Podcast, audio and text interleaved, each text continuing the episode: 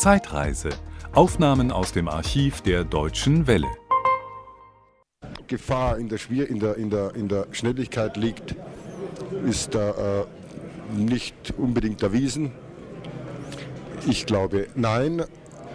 Es ist sicherlich durch den Bau der Abfahrtstrecken auch eher möglich, schneller zu fahren, abgesehen vom Material. Aber man muss, und äh, wir sind also sehr stark dabei, also äh, doch wieder mehr Technik, technische Schwierigkeiten in den alpinen Rennsport hineinzubringen. Toni Seiler, der Weltskiverband hat jetzt eine Regel erlassen müssen, die es verbietet, dass die Skiläufer nach der Zieldurchquerung gleich ihre Ski abreißen und mit der Fläche, auf der die Reklameaufschriften sind, in die Kameras der Fernsehanstalten halten. Nichts zeigt besser die große Kommerzialisierung, gerade des Skisports, dem ja viele Millionen Amateure folgen, die immer eigentlich die Produkte kaufen wollen, die auch die Weltelite fährt. Wie empfinden Sie diese Entwicklung? Sie waren ein großer Superstar, damals in Cortina d'Ampezzo, auch davor und danach, aber die Millionen, auch nicht einmal die Millionen Schillinge, sind ihnen damals nicht in den Schoß gefallen. Ist es nun eine positive Entwicklung zum Professionalismus oder bedauern Sie diese Entwicklung im Interesse des Sports? Also, dass das abgeschafft wurde, äh, ändert in der Grundeinstellung nicht unbedingt alles. Ich finde es gut, dass es abgeschafft wurde, denn mich persönlich hat es ungeheuer gestört.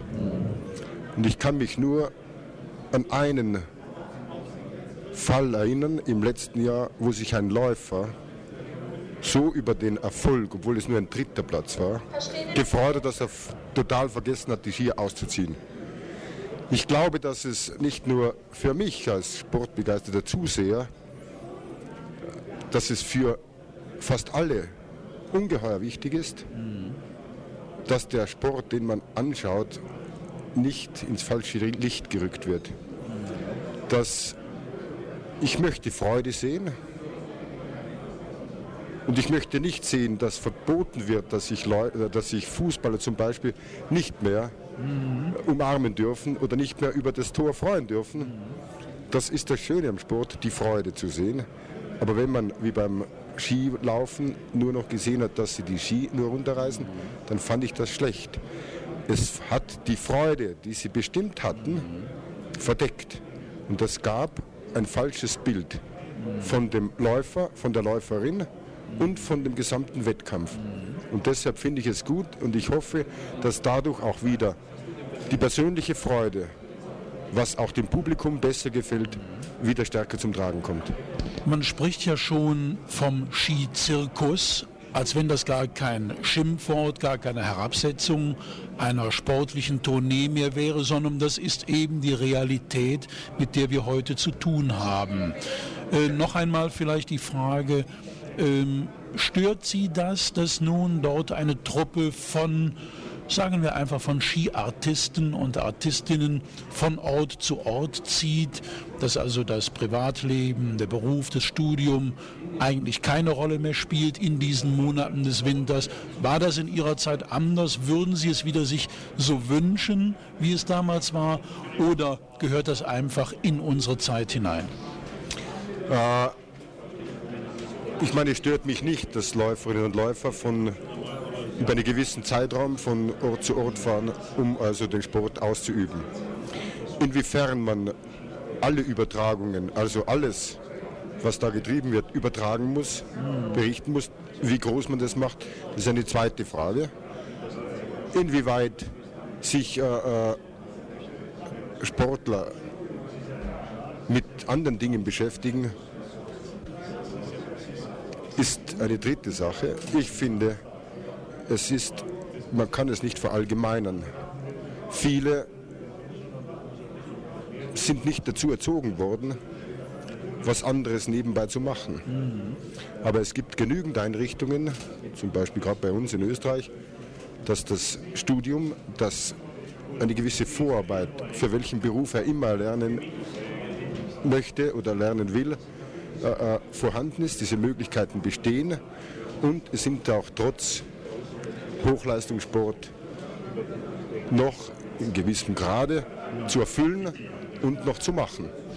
Toni Seiler, fragen wir den Superstar von gestern, wenn ich Sie so nennen darf, jetzt einmal mit den Wünschen, den Gedanken des Normalskifahrers. Ich sagte schon, Millionen betreiben diesen Sport, es werden immer mehr. Immer häufiger gibt es leider auch Verletzungen, das kommt durch die Zahl der Aktiven. Was würden Sie so einem Normalverbraucher im alpinen Skilauf heute raten? Was machen die falsch? Was sollten sie anders machen? Äh, vielleicht gerade aus den Gebieten, die nicht in den Alpen liegen, wenn ich da an unsere Umgebung in Köln, Ruhrgebiet, Hamburg, Niedersachsen denke, aus Holland kommen Tausende, Hunderttausende von Skiläufern in die Alpen und gefährden oft sich selbst und andere. Naja, als kleinen Tipp, ich meine, äh, kann ich nur sagen, das gilt für alle ob schlechter oder besser oder sehr gut oder spitze. Es ist äh, die persönliche oder die körperliche Koordination, das äh, Bewegung, das Talent, sich zu bewegen, das ist zwar zum Teil Talent, aber es kann geübt werden. Eine gewisse Kondition beim Skifahren oder beim Sport überhaupt allgemein ist Grundvoraussetzung.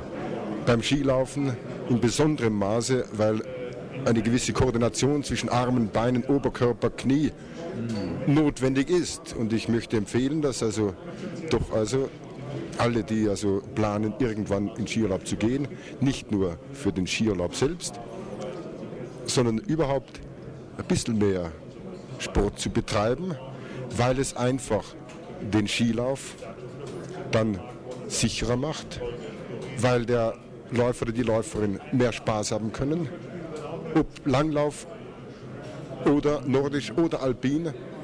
Es gibt mehr Spaß, es kann mehr Freude und mehr Sicherheit. Die Verletzungsgefahr sinkt gewaltig und man kann einfach den Tag und auch vielleicht den Abend besser genießen und mehr Freude am gesamten Urlaub haben. Vielen herzlichen Dank. Das war ein Podcast aus dem Archiv der Deutschen Welle. Schön, dass Ihnen das Angebot gefallen hat. Empfehlen Sie uns doch bitte weiter. Deutsche Welle.